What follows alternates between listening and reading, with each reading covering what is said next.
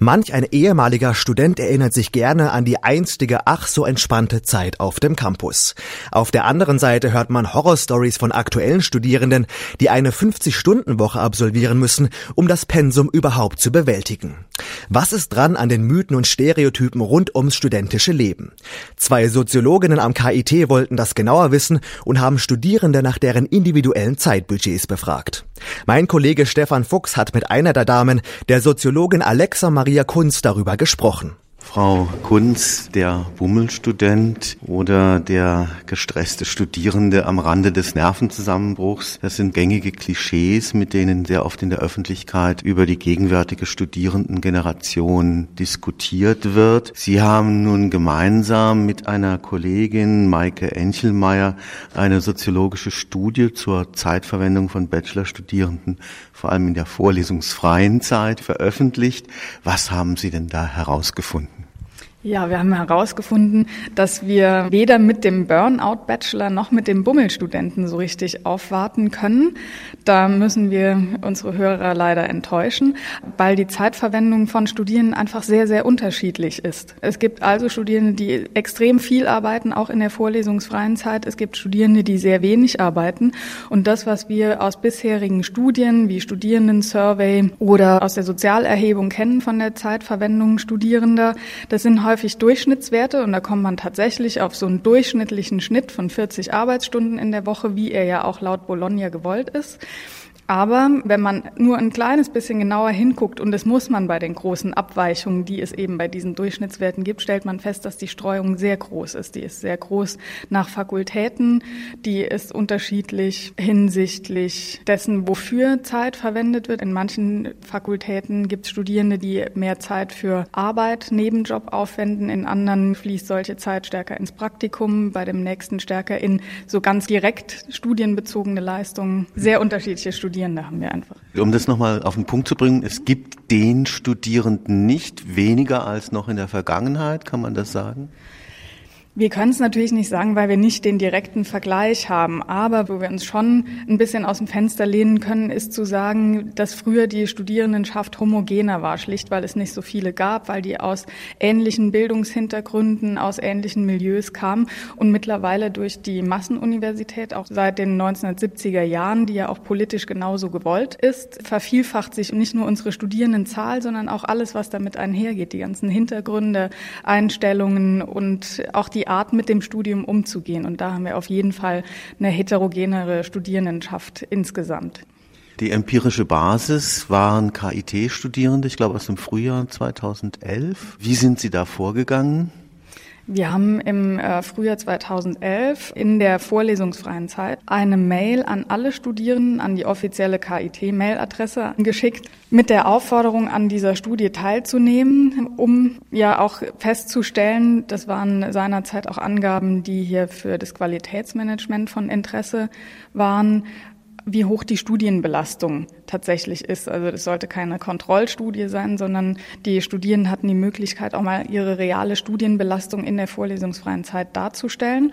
Und das haben wir aber nicht auf einen Rutsch gemacht, sondern täglich rund 460 Studierende und dann im Jahr später in der Folgestudie waren es ja schon etwas mehr, so knapp 500 Studierende pro Tag angeschrieben, die jeweils dann ihre vergangene Woche rekonstruieren konnten unter Zuhilfenahme ihres Kalenders zum Beispiel in so einem Wochenplan und eine zusätzliche Schätzung abgeben konnten über die ganze vorlesungsfreie Zeit hinweg, wo sie denken, in der ersten Woche ist die Belastung so und so hoch, in der zweiten so hoch, wie das sich über die gesamte freie Zeit hinweg verteilt. Sie sagen, 40-Stunden-Woche ist mit großen Variationen, aber immerhin doch mehr oder weniger typisch fürs Studium. Das teilt sich aber auf verschiedene Aktivitäten auf. Das heißt, Sie haben da auch unterschieden zwischen Studieren hier direkt an der Uni, Studieren zu Hause, Jobben für die Finanzierung des Studiums, ehrenamtliche Tätigkeiten und ähnliches. Kann man da so ein bisschen einen Überblick geben? Also zumindest für die vorlesungsfreie Zeit, ja, können wir das ganz gut und da geht der weitaus größte Teil auf das Selbststudium drauf. Das heißt Nebenjob und es war nur ein Fünftel ungefähr der Tätigkeit, rund acht Stunden, gehen auf Praktikum, Nebenerwerb, ehrenamtliches Engagement zum Beispiel auch drauf. Und die restlichen 32 Stunden von dieser Durchschnittswoche gehen tatsächlich in den Semesterferien, den sogenannten, noch für das Selbstlernen. Ja, da ist ganz wenig, manche belegen noch die ein oder andere Veranstaltung, das ist aber die Ausnahmezeit, deshalb ja auch vorlesungsfrei, aber das meiste geht auf das eigene am Schreibtisch sitzen, Übungsblätter rechnen, Skripte durcharbeiten, Hausarbeiten schreiben, was in unseren Fächern alles so anfällt. Die Motivation, das heißt meine Einstellung zum Studium, ist das jetzt mein Wunschstudium, ist das ein Brotstudium, das ich da betreibe, scheint eine wichtige Rolle zu spielen bei diesem Einsatz der Studierenden? Uns ging es damals eben auch darum, nicht nur den Zeitaufwand zu erheben, sondern den auch einordnen zu können. Und dazu muss man auch andere Faktoren abfragen oder sowas wie Motive und Einstellungen zum Studium abfragen.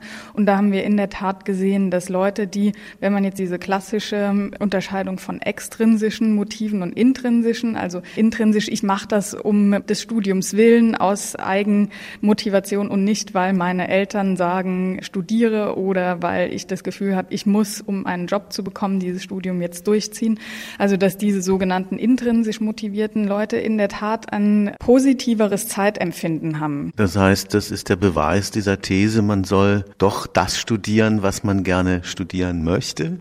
Also zumindest kann man das in diese Richtung ausdeuten. Ein weiterer zentraler Befund von uns ist, und da spielt dann eben nicht mehr die große Rolle, man intrinsisch oder extrinsisch motiviert ist. Wenn es mehr als fünf Prüfungsleistungen zu erbringen gilt pro Semester, dann setzt auch bei jedem noch so intrinsisch motivierten Studenten der Stress einfach ein. Also das ist eine zentrale Erkenntnis, die, glaube ich, für die Studiengangsgestaltung ganz interessant ist, was wir sehen konnten dass ab der fünften Prüfungsleistung die Leute ins Rödeln kommen.